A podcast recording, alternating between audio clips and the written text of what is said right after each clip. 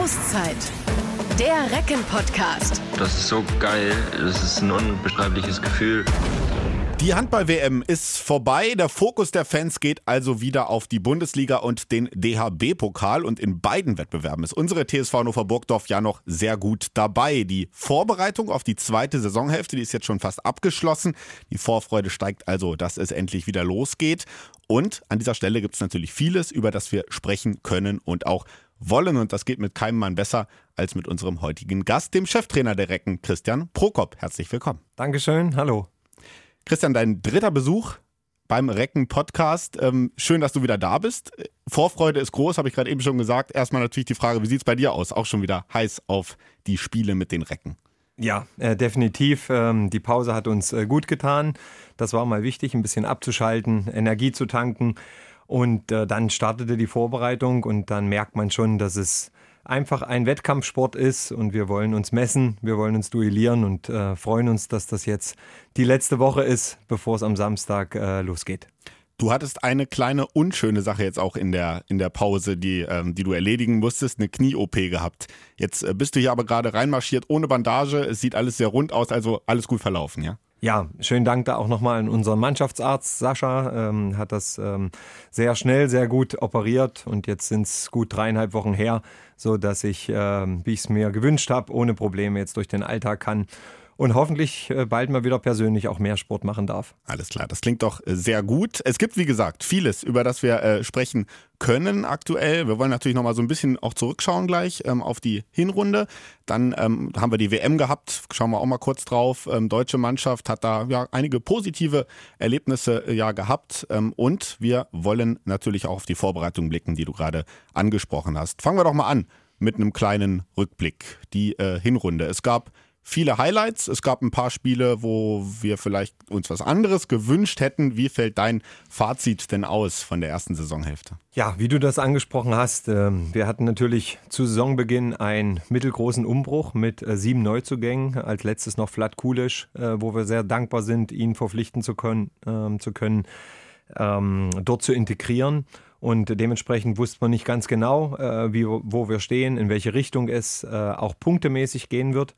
Und wir haben gerade in, dem, in den ersten zwei Dritteln der Hinserie äh, viele enge Spiele für uns entschieden, ähm, sehr clever gespielt, ähm, sehr diszipliniert am Plan festgehalten und konnten ähm, gegen vermeintliche Gegner, die mit uns auf Augenhöhe sind, immer wieder punkten.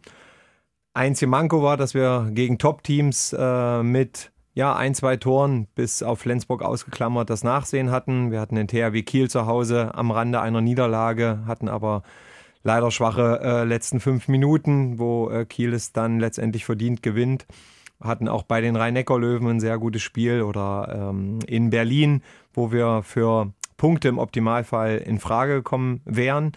Das ist das, was ärgerlich ist. Ähm, am Ende der Hinserie wurde es ein bisschen holprig. Wir haben dann nicht mehr das Maximum von uns so rausholen können. Ähm, das hatte unterschiedliche Gründe. Das war, äh, ging los mit dem Heimspiel gegen Wetzlar oder auch mit dem Unentschieden in Hamm.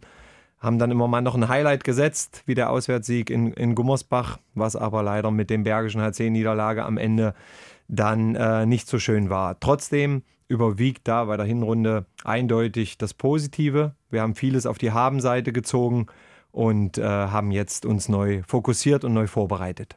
Und der Tabellenplatz zeigt ja auch, dass ihr, ähm, was ja auch diese Spiele gegen die Spitzenteams gezeigt haben, es hat nicht ganz gereicht, aber auf jeden Fall auf Augenhöhe seid und dann am Ende eben Nuancen entscheiden. Also da ist kein weiter Weg mehr, bis ihr dann so einen Gegner auch mal packt. Nein, das sehe ich genauso. Ähm, das ist natürlich allerdings auch in allen anderen Spielen der Fall, dass äh, Mannschaften, die vielleicht im unteren äh, Tabellendrittel stehen, ebenfalls äh, uns oder Spitzenteams Paroli bieten in den 60 Minuten. Aber wie angesprochen, äh, da ist einfach ganz wichtig, dass wir unseren Plan äh, verfolgen, dass wir ähm, weiterhin in den Crunch-Time-Momenten mit 100% Entschlossenheit und Fokussiertheit spielen. Ähm, dann werden wir auch äh, weiter wichtige Punkte sammeln, was natürlich unser Ziel sein wird. Und äh, mit diesem Ziel seid ihr auch die Vorbereitung jetzt angegangen. 12. Januar, da habt ihr euch äh, wieder getroffen, zumindest mit dem Großteil der Mannschaft, natürlich noch nicht mit allen. WM lief ja auch noch äh, und so weiter. Ähm, nimm uns erstmal so ein bisschen kurz mit in den Start dieser Vorbereitung. Wie äh, bist du es angegangen? Wie fängt man das dann an, äh, nachdem ja so eine relativ ja, kurze Winterpause dazwischen war? Die Jungs haben äh, Weihnachten gefeiert und Silvester gefeiert. Und wie bist du es dann angegangen? Ja, also erstmal gab es zwei Wochen komplett Pause und äh, Ruhe, wo, wie gesagt, der Auftrag auch ist, mal abzuschalten und äh, Gedanken schweifen zu lassen und nicht mit ähm, äh, Sportübungen und Handball sich extrem dazu beschäftigen. Dann gab es von äh, unserer medizinischen Abteilung natürlich einen äh, Vorvorbereitungsplan, was die äh, Läufe und Krafteinheiten anging. Die haben die Spieler gut absolviert, sodass sie nicht unvorbereitet in das erste Training gingen. Das äh, wurde dann von meinem Co-Trainer äh, Heidmar Felixson äh, sehr gut geleitet in Verbindung mit äh, unserem Athletiktrainer Daniel, ähm, so dass die ersten vier, fünf Tage vor allen Dingen im Zeichen der Ballgewöhnung, der ähm, ja, Lauf- und äh, Kraftentfaltung standen. Da wurden verschiedene Testungen gemacht, um einfach zu sehen, wie ist unsere Entwicklung äh, seit Sommer bis jetzt hin in den Winter wo wollen wir ansetzen, wo haben wir Potenzial einfach drauf zu packen. Und äh, das wurde ausgewertet und äh, dann ging es äh, peu à peu in den Mix von äh, Handball, Laufeinheiten, äh, Krafteinheiten, so dass wir uns von Woche zu Woche äh, stärker und besser fühlen.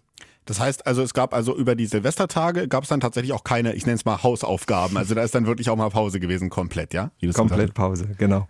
Okay. Ähm, und äh, generell jetzt so in der gesamten Vorbereitung, was sind denn da so die Punkte, wo du jetzt auch sagst, wenn du dir die Hinrunde angeguckt hast und die Spiele angeguckt hast, ähm, wo du nochmal einen Schwerpunkt drauf gelegt hast, wo du gesagt hast, das sind so die Dinge, da würde ich gerne noch einen Schritt nach vorne machen mit der Mannschaft? Ja, wenn man die kritischen Sachen als erstes anspricht, dann äh, wollen wir uns äh, steigern im Laufeinsatz, ob das nach vorn angeht, um unsere Anzahl an leichteren Toren, an attraktiveren Toren einfach zu erhöhen. Dort haben wir im äh, Bundesliga-Schnitt äh, häufig das Nachsehen gehabt und sind äh, weiter unten in der Tabelle einfach zu finden. Da ist äh, Potenzial drin, aber auch im Rücksprint einfach äh, leichte Tore zu verhindern, dem Gegner es schwer zu machen. Ähm, was uns gegen den BAC nicht gut gelungen ist, als äh, ein noch naheliegendes Beispiel. Das sind Dinge, die wir stärken wollen. Ähm, weiterhin erhalten ist natürlich äh, das Zusammenspiel mit unseren Kreisläufern, ähm, Arbeiten im taktischen Plan über 60 Minuten, eine sehr äh, aktive Abwehr äh, spielen, die äh, mit dem guten Torhütergespann dahinter arbeitet. Das sind Fundamente auch der Hinrunde gewesen. Und dann haben wir natürlich auch Säulen in der Mannschaft, die unser Spiel tragen und die immer wieder für Stabilität sorgen.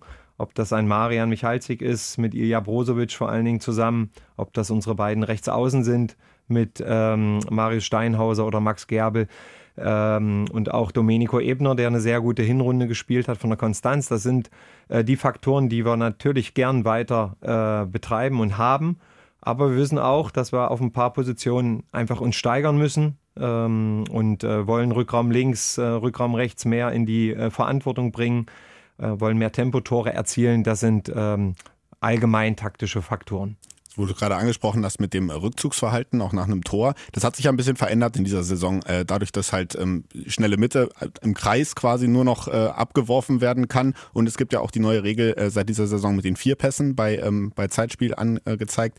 Inwieweit findest du es erstmal gut, äh, wie sich das jetzt entwickelt hat, das Spiel durch diese Regeländerung? Und wie ist das schon in der Mannschaft äh, angekommen? Wie lange hat es gedauert, bis das so gefruchtet hat, sag ich mal, man sich dran gewöhnt hat an diese neue Regel? Finde ich beides ähm, total geglückt und ähm, gute Regeln, die dem Spiel einfach noch mehr Dynamik und Attraktivität verleihen.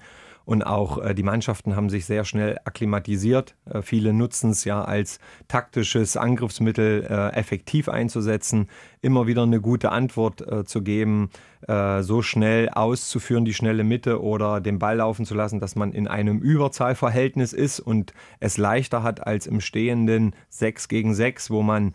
natürlich sehr diszipliniert Lücken finden sollte. Und dementsprechend, äh, das hat sich positiv ausgezahlt. Ich glaube auch für den Fan. Ähm, und das Zeitspiel ist eine ähnliche Konstellation. Mit sechs Pässen konnte man in der Vergangenheit schon teilweise an die zwei Minuten im Optimalfall runterspielen. Und das ist nicht Sinn und Zweck äh, vom passiven Spiel. Und dementsprechend äh, bin ich da auch ein Freund von. Ist auf jeden Fall, stimmt. Es ist auf jeden Fall äh, merklich schneller geworden vorne, ähm, gerade was das äh, mit dem Zeitspiel angeht. Äh, kommen wir mal zurück zur Vorbereitung. Ihr habt nicht nur in Hannover trainiert, ihr habt auch einen kleinen Ausflug gemacht ins Trainingslager. Es ging ähm, in den Harz Und ich glaube, da äh, hattet ihr, so wie man gehört hat, ein ganz schön äh, straffes Programm in ein paar Tagen, relativ vollgepackt mit vielen Einheiten, oder? Das spricht sich also rum bis zu dir.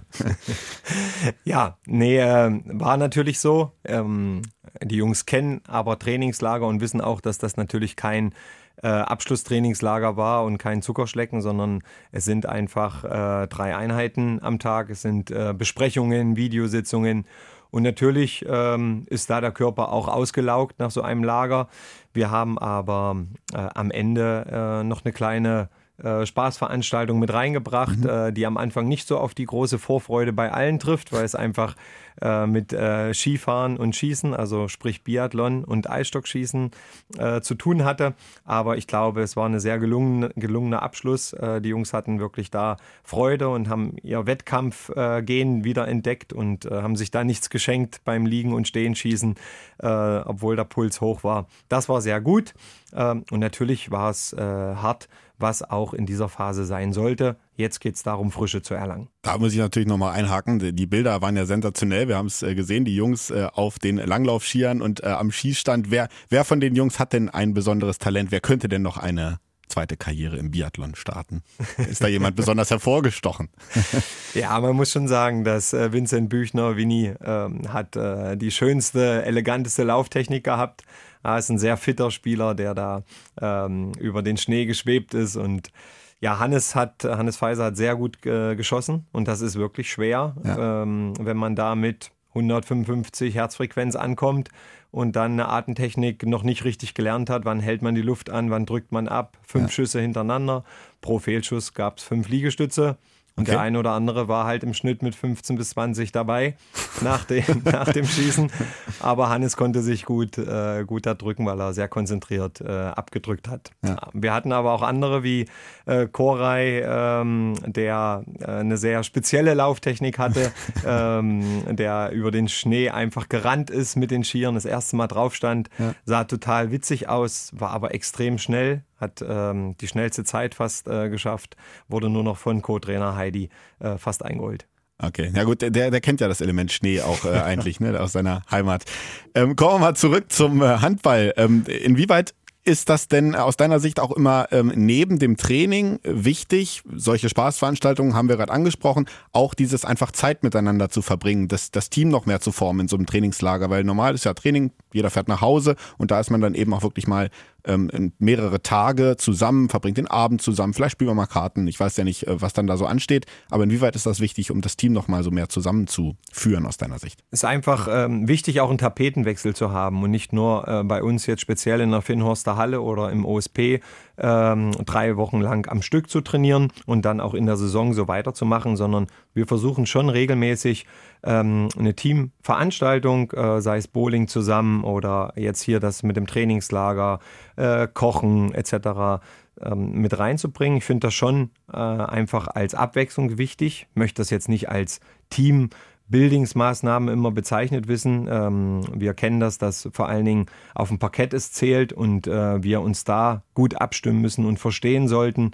Und da sind wir auf einem guten Weg, dass wir einfach ähm, äh, blindes Verständnis entwickeln und wissen, wo die Rollen und die Stärkenverteilung eines jeden liegt. Aber trotzdem, wie angesprochen, ist das nochmal ein Tapetenwechsel.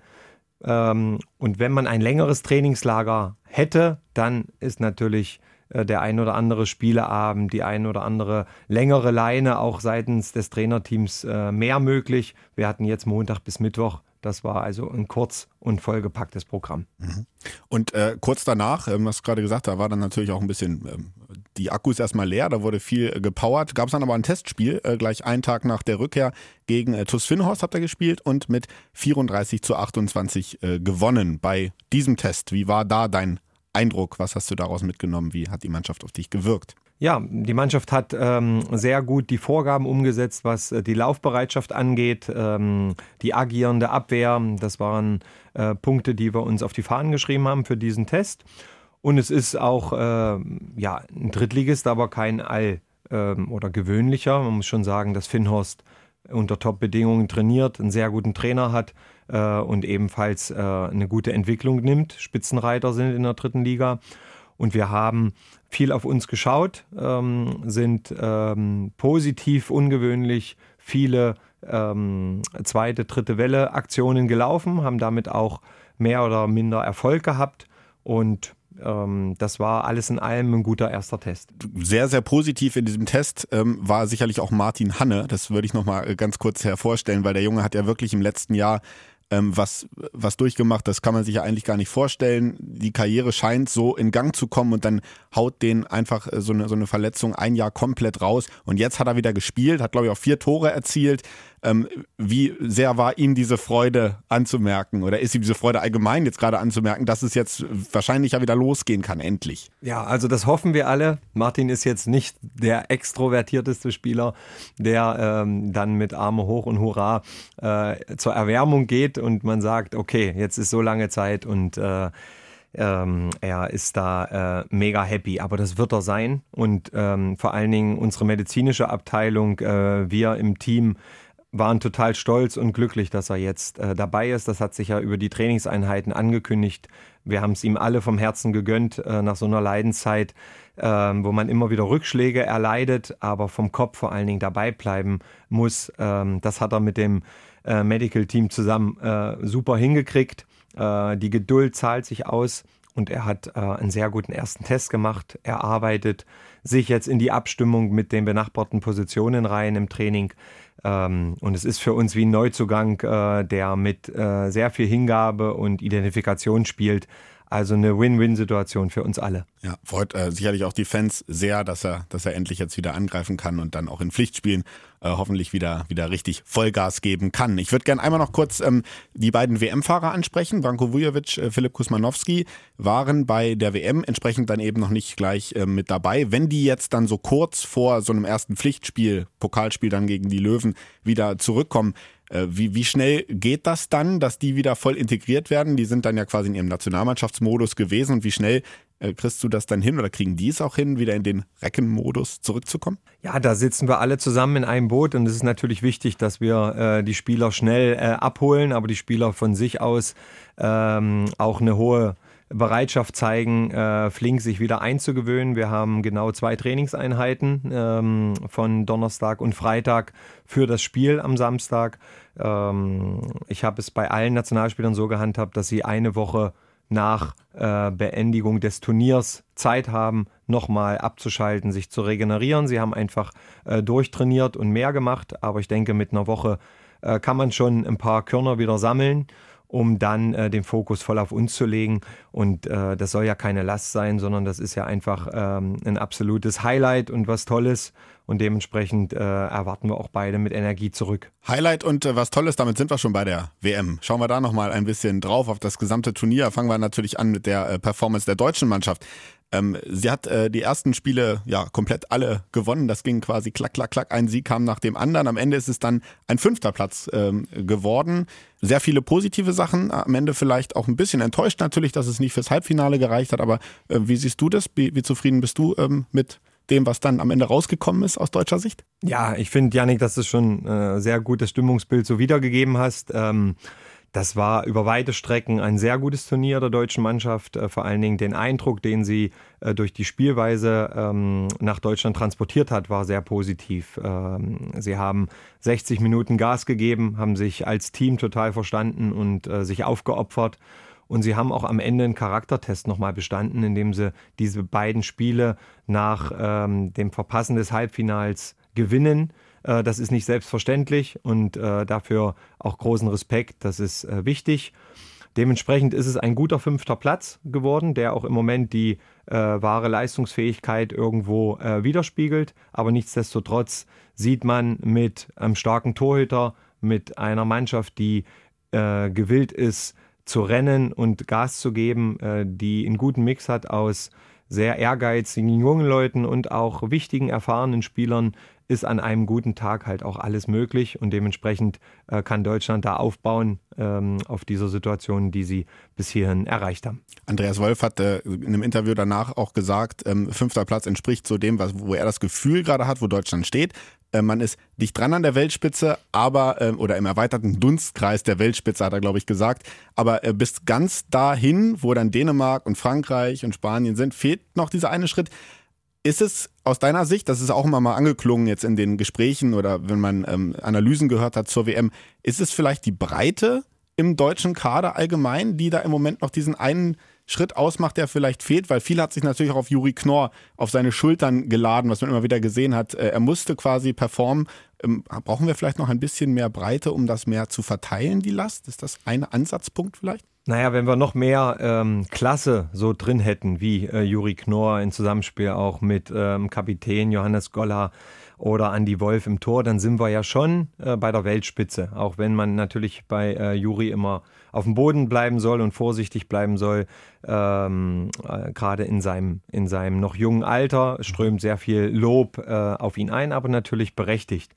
Ähm, man sieht in den Spitzenspielen, dass man von der Kategorie in der Ausbildung den einen oder anderen mehr bräuchten. Ich finde nicht, dass wir äh, mangelnde Breite haben, äh, auch im Turnier davor, wo äh, Corona einen Riesenstrich durch die Rechnung gemacht hat, äh, waren wir die Nation, die äh, fast 40 Spieler immer wieder nachholen konnte. Und jetzt kommt ein Lukas Stutzke nach oder ein Luka Witzke, der äh, in die Bresche springt. Da ist schon eine sehr gute Breite da im Kader. Ne? Das haben andere Nationen eher nicht so. Mhm.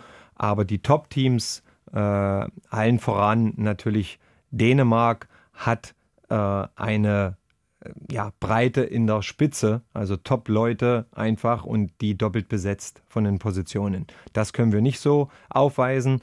Ähm, den einen oder anderen von der Top-Entwicklung bräuchten wir dazu. Dänemark, äh, hast du jetzt gerade angesprochen, ähm, dritter WM-Titel hintereinander. Das hat es noch nie gegeben. Ähm, das wird auch und wurde ja auch zu Recht als historisch bezeichnet. Ja, ähm, Wahnsinn. Mm, es ist immer das eine, ähm, vor dem Turnier natürlich schon äh, ein ja, leicht favorisiertes Land wie Dänemark äh, zum WM-Titel zu rufen und dann äh, bestätigt sich es auch und dann nimmt man das so hin. Aber so ein Turnier mit neun Spielen so durchzuziehen, verschiedene Phasen in den Spielen äh, zu meistern äh, und dann auch äh, dieser Erwartungshaltung standzuhalten, ähm, ein riesen dickes Lob. Aber Nikolai Jakobsen schafft es immer wieder, diese Mannschaft perfekt vorzubereiten, stimmungstechnisch äh, positiv zu führen. Und ähm, ja, äh, wenn man sieht, wer da jetzt auch an jungen Leuten äh, reingekommen ist, wie ein Pitlick auf äh, Rückraum links, äh, neben Gitzel natürlich, dann ähm, ja, sieht man schon, dass sie in den nächsten Jahren weiter um die ganz großen Titel spielen werden. Dann äh, lass uns noch einmal auch auf die Recken bei der WM äh, schauen, auf die Ergebnisse, die sie erzielt haben. Philipp Kusmanowski mit Nordmazedonien Platz 27 und Branko Vujovic mit Montenegro, da ist es Platz äh, 18 geworden. Die beiden haben sich, würde ich mal vermuten, vielleicht ein bisschen mehr ausgerechnet. Was denkst du? 100 Prozent. Werden beide äh, nicht glücklich sein äh, über das Abschneiden ihrer Mannschaften. Ähm, ja, wenn wir ehrlich sind, wir hatten auch da natürlich auf mehr gehofft und auch mit mehr gerechnet. Äh, Branko war gefühlt Alleinunterhalter äh, mhm. mit ähm, Simic im Tor. Das waren so die Stützen und im Kreisläuferspiel, aber viel mehr kam nicht. Und ähm, Mazedonien hat leider ja kaum die Spieldisziplin an den Tag legen können, die sie noch äh, mit heißem Herz in Verbindung in den vergangenen Turnieren hatten. Hier waren einfach äh, haarsträubende Fehler in jedem Spiel, die zu ganz leichten Gegentoren geführt haben und sie waren relativ schnell geknickt. Aber äh, du denkst jetzt schon, dass die beiden, also wenn sie jetzt natürlich auch ein bisschen enttäuscht vielleicht äh, vom WM-Ergebnis zurückkommen, die schütteln das schnell ab, die sind gleich wieder im Reckenmodus und wieder voll nach vorne, oder? Ja, das äh, möchte ich natürlich hoffen und äh, das ist natürlich auch äh, die Aufgabe. Das ist nicht immer leicht, das ist klar. Aber äh, nach einer Nationalmannschaftszeit kommt halt auch wieder die Bundesliga-Zeit. Das kennen die Jungs und äh, sind da auch äh, vor Freude, dass sie äh, eine gute Rückrunde hier ähm, spielen. Und äh, da haben sie natürlich auch mit eine große Verantwortung. Dann äh, kommen wir doch jetzt mal zu den ersten Highlights in diesem Jahr, in diesem Handballjahr 2023. Wir haben gerade eben, als wir über die WM gesprochen haben, ja Juri Knorr angesprochen. Und jetzt kommt Juri Knorr nach Hannover, nämlich mit den Rhein-Neckar-Löwen Pokal-Viertelfinale. Ähm, erstmal kurz vor Weihnachten wurde das ausgelost, ähm, das Los Rhein-Neckar-Löwen und ein Heimspiel. Wie hast du erstmal reagiert, als du es äh, gehört hast? Warst du zufrieden? Ich habe mich äh, gefreut. Ähm, ich finde, dass äh, die Rhein-Neckar-Löwen eine Top-Mannschaft sind. Natürlich sind Drittplatzierter, spielen eine starke Hinserie und äh, haben tolle Leute in ihrem Team. Aber wir haben ein Heimspiel bekommen. Wir haben einen guten Kartenvorverkauf äh, zu Hause und ein Heimspiel als Viertelfinale äh, gegen die Rhein-Neckar-Löwen ist äh, schon ein Los, worüber ich mich gefreut habe. Aber es ist noch Platz in der Halle. Also ein bisschen Platz ist noch. Wir könnten noch, Leute, ihr müsst noch mehr Karten kaufen, kommt in die Halle, unterstützt die Recken. Das wird ein Knaller auf jeden Fall. Knaller Gegner ist es. Ja, wie siehst du die Chancen? Worauf wird es ankommen, dass ihr ähm, die Rhein-Neckar-Löwen schlagt. Das wäre dann das Top-Team, was äh, euch in der Hinserie ja bislang leider noch nicht geglückt ist, so einen richtig großen Gegner zu schlagen. Wie glaubst du, kann es klappen jetzt im Pokalviertelfinale? Ja, genau das ist unser Ziel. Ähm, das wollen wir auch aus der Hinrunde äh, ausmerzen und verbessern. Ähm, Sachen einfach gegen Spitzenteams bis zum Schluss zu ziehen und dann ähm, das Spiel auch für uns entscheiden zu können. Ja, erstmal äh, wissen wir ja gerade bei der Ausgangssituation, dass äh, die Löwen hier mit einer Reihe von WM-Fahrern und Nationalspielern, allein vier für Deutschland, ähm, der Favorit sind in diesem Spiel. Aber unsere Aufgabe ist es, an unserem Plan 60 Minuten äh, zu arbeiten. Das heißt also, äh, eine sehr unangenehme Abwehr äh, den Löwen entgegenzustellen, die sehr bissig äh, agiert. Ähm, wir brauchen natürlich unsere schnellen Tore und wollen unser Umschaltverhalten äh, verbessert auch zeigen. Und wir wissen, dass die Rhein-Neckar-Löwen eine sehr flinke Mannschaft sind. Allen voran äh, Olle Forsell Schäffer, der das Tempo hinten raustreibt, mit äh, Joel Bierleben einen guten Torhüter dahinter haben. Von daher wird auch unser Einsatz äh, gerade in der Annahme, im Rücksprint ähm, entscheiden über Sieg oder Niederlage. Und ähm, wenn wir das packen, dann wird das Publikum das auch spüren und wird uns auch diesen nötigen Push geben. Wir brauchen Spieldisziplin und ähm, ich bin noch der Überzeugung, dass wir das gut umsetzen. Die WM-Fahrer hast du angesprochen. Ähm, es sind ähm, deutlich mehr gewesen natürlich als in euren Reihen. Inwieweit kann das ein Vorteil sein? Was glaubst du? Na, ein Vorteil ist es, dass wir uns auf jeden Fall besser vorbereiten konnten. Wir äh, konnten, wie gesagt, auch im äh, athletischen, konditionellen arbeiten. Wir konnten ein paar taktische Dinge in einer häufigeren Wiederholungszahl als an zwei Tagen oder drei Tagen, äh, was dem Gegner äh, bleiben wird, äh, durchspielen. Das ist schon ein nicht von der Hand zu weisender Vorteil. Ähm, ja, und äh, jetzt geht es aber darum, dass wir natürlich schnell in den Wettkampfmodus kommen und äh, da äh, 100 Prozent unseres Leistungsvermögens abrufen. Aber da bin ich äh, überzeugt von, dass wir da gut gerüstet sind. Die Rhein-Neckar-Löwen haben letzte Saison ja ähm, mit Platz 10 abgeschlossen. Das war sicherlich auch unter ihren Erwartungen. Und jetzt haben sie dieses Jahr äh, wirklich auch tabellentechnisch und auch äh, spielerisch einen Mega-Schritt nach vorne gemacht.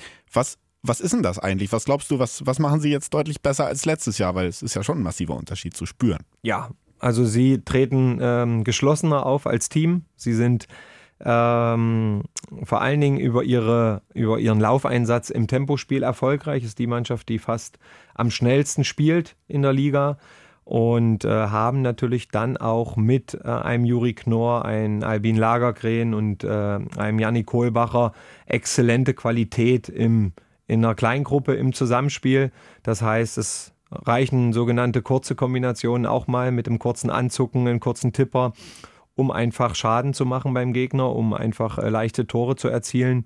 Und dementsprechend äh, gehen sie da im Moment sehr konstant äh, durch die Saison. Also schwere, aber ähm, nicht unmögliche Aufgabe für die Recken. Wir freuen Definitiv. uns riesig drauf. Ähm, es kann eigentlich gar nicht so einen besseren Kick-Off in ein Handballjahr geben als so ein Pokalkracher mit, mit voller Hütte ähm, in der Reckenfestung. Das wird ein Highlight und wir freuen uns sehr. Dann äh, lass uns doch noch einmal schon mal einen Blick weiter vorauswerfen, weil die Bundesliga geht ja dann auch wieder los und da ist das erste Spiel auswärts bei der HSG Wetzlar. Da war das Hinspiel, das hast du glaube ich vorhin auch einmal mit, mit anklingen lassen, jetzt eins, was nicht so eins der besten war, sagen wir mal. Ähm, mach uns jetzt mal Hoffnung. Warum äh, läuft das jetzt auswärts in Wetzlar dann besser? Ja, also erstmal haben wir uns eine gute Ausgangsposition jetzt erarbeitet. Äh, stehen aktuell auf dem äh, siebten Tabellenplatz, auch wenn wir das richtig einordnen können, dass es äh, über uns und unter uns sehr eng äh, zugeht von Punkten. Aber trotzdem haben wir das auf die Habenseite erstmal äh, verbucht. Und mit dem Hinspiel gegen Wetzlar hat uns schon äh, etwas an Energie und an Maximum gefehlt. So ehrlich müssen wir sein und müssen das auch für uns richtig einordnen.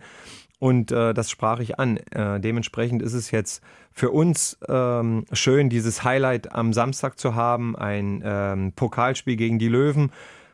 Aber danach geht es halt direkt weiter. Wir spielen dann Donnerstag in Wetzlar. Unsere Rückrundenserie äh, startet mit diesem äh, Auftakt dann. Und äh, da wollen wir ein äh, weiterhin verbessertes Gesicht zeigen. Wir haben unsere Ziele für die Rückrunde. Es wäre natürlich ein Riesenerfolg und toll, wenn wir auf diesem Platz, wo wir jetzt stehen, am Ende auch rauskommen können. Und äh, dementsprechend wollen wir dafür Punkte sammeln und äh, in Wetzlar starten. Das wäre jetzt die letzte Frage gewesen. Jetzt hast du die Antwort, glaube ich, schon so ein bisschen vorweggenommen. Ähm, wollte fragen, ob es ein wirklich ein Ziel gibt, was ihr euch setzt. Ein, ein ähm, messbares Ziel, Tabellenplatz, Punkteanzahl gibt es das? Auch wenn du es vielleicht, vielleicht willst du es ja auch nicht sagen, vielleicht ist es ja, auch intern. Jetzt hast du es quasi schon gesagt mit Platz 7. Oder gibt es vielleicht noch einen Step mehr, wo du sagst, wir wären noch gern Sechster? Ja, das nimmt man natürlich alles gern mit, aber wir sollten auch da ähm, realistisch bleiben und ähm, wir stehen gerade auf einem siebten Platz und das hat schon Bedeutung für uns. Das ist bedeutsam, das haben wir uns erarbeitet und jetzt geht es, ähm, die angesprochenen Dinge äh, zu verbessern, zu äh, verstärken. Wenn wir dort rauskommen, haben wir eine sehr erfolgreiche Saison gespielt. Ähm, das ist unser Ziel, dafür arbeiten wir tagtäglich und da bin ich auch äh, guten Mutes, ähm, ja, dass wir zusammen eine Sprache da sprechen. Ähm, ja. Wir freuen uns äh, jedenfalls riesig auf diese zweite Saisonhälfte, auf den ersten Teil des Handballjahres 23 ähm, und hoffen natürlich auf viele Highlights. Es wäre natürlich ein Knaller, wenn man in Köln dabei sein könnte beim DAB Pokal Final Four und so weiter. Ähm, das werden wir alles sehen und ähm, aber ich glaube, die Fans glauben ans Team und das Team glaubt an sich, das spürt man und deswegen ja, kann da vieles wachsen und kommen. Damit haben wir den Teil jetzt schon mal abgeschlossen, aber wenn wir dich äh, schon mal hier haben, kommen wir natürlich auch nochmal zum Abschluss zu einer ja, bunten Fragerunde. Normalerweise geht es da ums Kennenlernen. Jetzt kennen wir dich äh, natürlich äh, schon ganz gut. Du bist eine Zeit lang schon bei uns hier in Hannover. Deswegen habe ich mir gedacht, wir sprechen mal so ein bisschen über, den, über deinen Job an sich, über den Trainerjob in der, in der Bundesliga an sich. Ähm, und vielleicht, um mal so ein bisschen zu erfahren, was du auch dann machst, wenn du nicht an der Seitenlinie stehst oder gerade nicht in der Trainingshalle bist, was da noch so an Aufgaben anstehen. Videoanalyse fällt natürlich häufig auch in, in Interviews, ähm, Gegnervorbereitung, Trainingsvorbereitung. Du musst ja sicherlich auch das Training muss vorbereitet werden, das kommt ja nicht von selbst. Erzähl mal so ein bisschen, wie sind da so die Anteile ähm, an deinem, deinem Arbeitstag? Äh, wie viel nimmt was ein von diesen Dingen? Das kann man sich wahrscheinlich dann äh, schwer vorstellen, aber äh, tatsächlich ähm, ist die Gewichtung, äh, was die Videoanalyse angeht, äh, was äh, der Zeitfaktor dort ähm, was den Zeitfaktor betrifft, Videos zu äh, schneiden, zu sortieren, zu reduzieren, ähm, dann der Mannschaft zu präsentieren, das nimmt den Großteil des Tages äh, ein, weil es ähm, zum einen um unsere äh, Auswertung geht, also wenn wir Spiele gemacht haben, unsere Spiele zu ähm, feedbacken und äh, nach Kategorien äh, in richtigen Themen einfach zu äh, bringen. Ähm, und gleichzeitig natürlich den Gegner, den nächsten Gegner ausgiebig zu sichten, sodass man gut vorbereitet ist, äh, das aber wie angesprochen wieder zu reduzieren, um auch äh, der Mannschaft ein verständliches Bild zu geben. Äh, um eine Trainingswoche auch von Inhalten planen zu können, muss das relativ in Einklang gehen, sodass jeden Tag um die vier, fünf Stunden sicherlich an Videoschnittarbeit ähm, ja, dafür verwendet wird. Die Trainingsplanung nimmt äh, natürlich etwas äh, Zeit ein. Ähm, es gibt ähm, das ein oder andere Einzelgespräch, äh, Gespräche mit Mannschaftsrat oder Kapitän. Äh, es gibt PR-Termine ähm, oder Interviewanfragen, Autorisierungen, äh, die natürlich auch etwas Zeit in Anspruch äh, nehmen. Von daher bin ich sehr glücklich, dass gerade der athletische Teil, das Krafttraining äh, bei unserem Athletikteam äh, liegt, wo man ähm, äh, sich darauf verlassen kann. Ähm, dann geht es weiter mit Scouting-Sachen. Also wir wollen uns natürlich auch optimal entwickeln und uns äh, auch für die Zukunft gut aufstellen. Dementsprechend äh, müssen da Videos geschaut werden für potenzielle äh, Spieler. Ähm, und ja, das sind also so die Haupt- äh, Faktoren, die sehr viel Zeit im stillen Kämmerlein, sagen wir mal, fressen. Also, das klingt sehr, sehr viel. Und dann gibt es auch noch Podcast-Termine, wie wir heute zum Beispiel einen haben. Die kommen ja auch noch mit dazu. Ähm, du hast mal gesagt, was das Video angeht, dass du da aber auch sehr, sehr viel Unterstützung natürlich von Heidmar Felixson bekommst, oder? Richtig. Also Heidi, wir haben das gut aufgeteilt äh, kümmert sich um zwei Spiele äh, von unserem nächsten Gegner. Ich analysiere dann meistens auch zwei Spiele, noch ein Spiel von unserem Hinspiel. Also sind wir bei fünf, äh, was diesen Daten äh, die Datensammlung dann angeht, dann kann man sich vorstellen, äh, sind das gefühlt ähm, ja, 160 Szenen circa. Ja. Eine Mannschaft verträgt vielleicht 40 Szenen die gut äh, zu sehen. Also dementsprechend muss man gute Kategorien und Filtern äh, das einfach finden. Und das ist das, was ein bisschen mühselig und auch äh, Zeit in Anspruch nimmt. Ähm, aber mit fortlaufender Saison und auch wachsendem Vertrauen äh, kann man das auch mal äh, etwas reduzieren und etwas kürzer und knapper gestalten. Aber ein Videoanalyst oder eine Zuarbeit auch in Zukunft ist sicherlich ein ähm, Thema, worüber man nachdenken sollte, mhm. um anderen Bereichen wie ähm, Gesprächen, äh, Planungen etc. mehr Raum und, und Luft einfach geben zu können. Äh, rein technisch würde mich nochmal interessieren, weil das ist jetzt auch, glaube ich, bei der Nationalmannschaft, bei der WM mal in einem Interview gefallen, dass die Videos dann auch ähm, quasi in, in so eine Art Server hochgeladen werden und dann hat die Mannschaft darauf Zugriff. Dann heißt es also quasi nur, Trainer hat ein neues Video hochgeladen, das bitte äh, anschauen. Äh, habt ihr auch so eine, so eine Art Plattform oder wie funktioniert das ganz praktisch jetzt? Ja, also wir arbeiten auch mit einer Videoplattform zusammen, wo Trainingspläne, Videoclips, ähm, Messdaten, Monitoring, alles äh, aufgezeichnet oder hochgeladen wird. Ähm, das eine ist halt, was die Spieler individuell sich anschauen sollen und können. Ähm, das sind aber vorbereitete Clips, beispielsweise von Stärken des Gegenspielers. Ähm, dann gibt es aber ja noch die Teamsitzungen, na, die sich dann um den Matchplan handeln. Wie soll unsere Abwehr funktionieren? Wo sollten wir vielleicht im Tempospiel angreifen? Und äh, was macht den Gegner vielleicht stark im Angriff? Etc. Also das ist dann nochmal eine Teamsitzung, die wird eben äh, auch hochgeladen, aber die nutzen wir natürlich in einer gemeinschaftlichen Besprechung, ähm, das dann klar zu machen. Äh, der zweite Teil deines Jobs ist natürlich und auch ein wichtiger Teil der Einfluss während eines Spiels. Da erleben wir dich ja dann auch immer in der Halle, ähm, auch bei den Auszeiten und bei den Auszeiten. Das würde mich immer noch mal interessieren.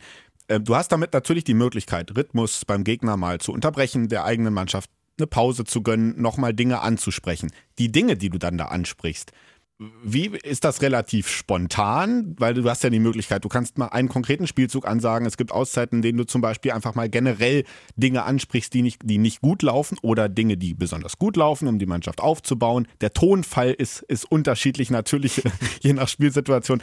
Äh, ist das relativ spontan, wie das bei dir immer kommt, dann vor den Auszeiten oder wie läuft das? Ja, also äh, die meisten Auszeiten sind sehr äh, intuitiv und man hört schon auf sein Bauchgefühl, was man in dem Moment erlebt und ähm, an äh, Hilfen versucht der Mannschaft zu geben, dass es wieder auf oder weiterhin auf einem guten Weg ist.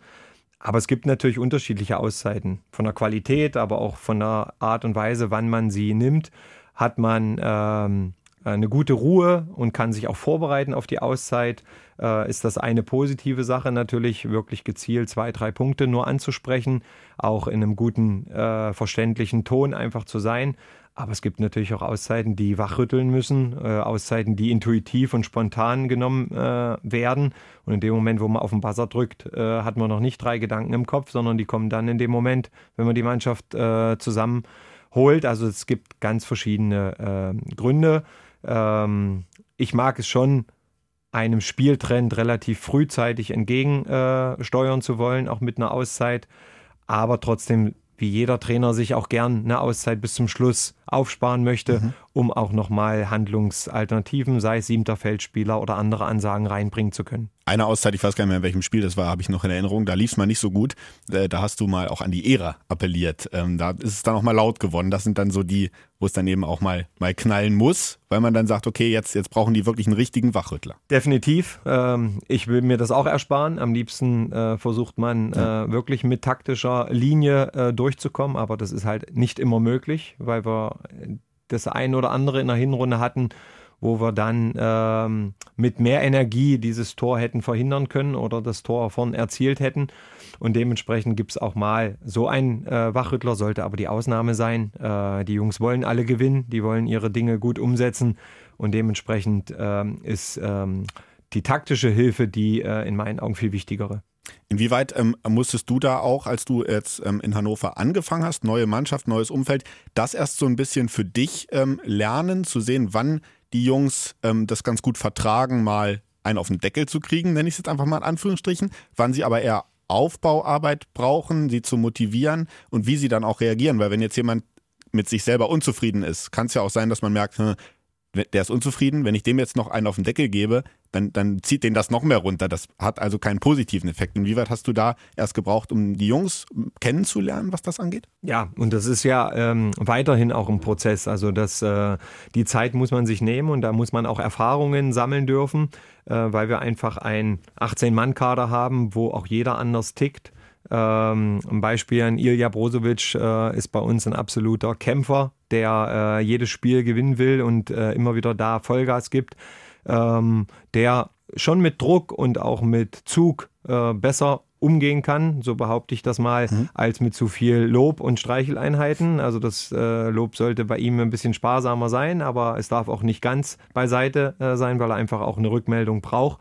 Und dann hat man andere Leute, die einfach mit der Kritik sich zu viele Gedanken machen und vielleicht ihre Stärken verlieren. Und dementsprechend ist das schon ein Kennenlernprozess, den man äh, braucht. Aber ich denke, dass wir ein guten, gutes Maß äh, finden von beiden Anteilen, ähm, um Spiele zu gewinnen. Letzte Frage, Christian. Ähm, vielleicht ist es gar nicht so eine leichte Frage. Ich würde mal gerne von dir wissen, wie würdest du selbst deinen Stil als Handballtrainer bezeichnen? ja, das ist keine leichte Frage, ähm, weil der schon, der Stil, ähm, ja, veränderbar und äh, auch von dem Prozess her einfach dynamisch ist. Wie du gerade ansprachst, ähm, richtet sich das natürlich auch an die Gegebenheiten, an die Mannschaft, an die Art der Charaktere, wen man so hat. Ähm, grundsätzlich äh, bin ich ein offener Trainer, der versucht, ähm, ein Feedback mir oft einzuholen und ähm, einfach zu spüren, wie eine Mannschaft tickt. Bin aber auch ein Trainer, der äh, viel Wert auf anstrengendes Training legt, auf ähm, ja, äh, Einheiten, wo ich einfach auch der Überzeugung bin, da ziehen wir durch und da beißen wir uns durch und werden dadurch besser und schaffen es auch in der 50. Minute äh, noch zu beißen. Ähm, und mag es natürlich auch gerade in der Videoform ähm, ja, uns weiterzubringen oder mich, äh, mich dort ähm, mit der Mannschaft auseinanderzusetzen. Es ist ein sehr interessanter, umfassender Beruf, der einfach alle Felder ähm, bedient und das macht ihn so reizvoll und deswegen bin ich das halt auch aus voller Leidenschaft. Handballtrainer macht mir unglaublich viel Spaß. Das spürt man auch. Das äh, ist nämlich so mein Eindruck von außen, dass du zum einen, glaube ich, sehr strukturiert bist. Das äh, nimmt, nimmt, man wahr von außen und auch sehr positiv äh, gestimmt bist.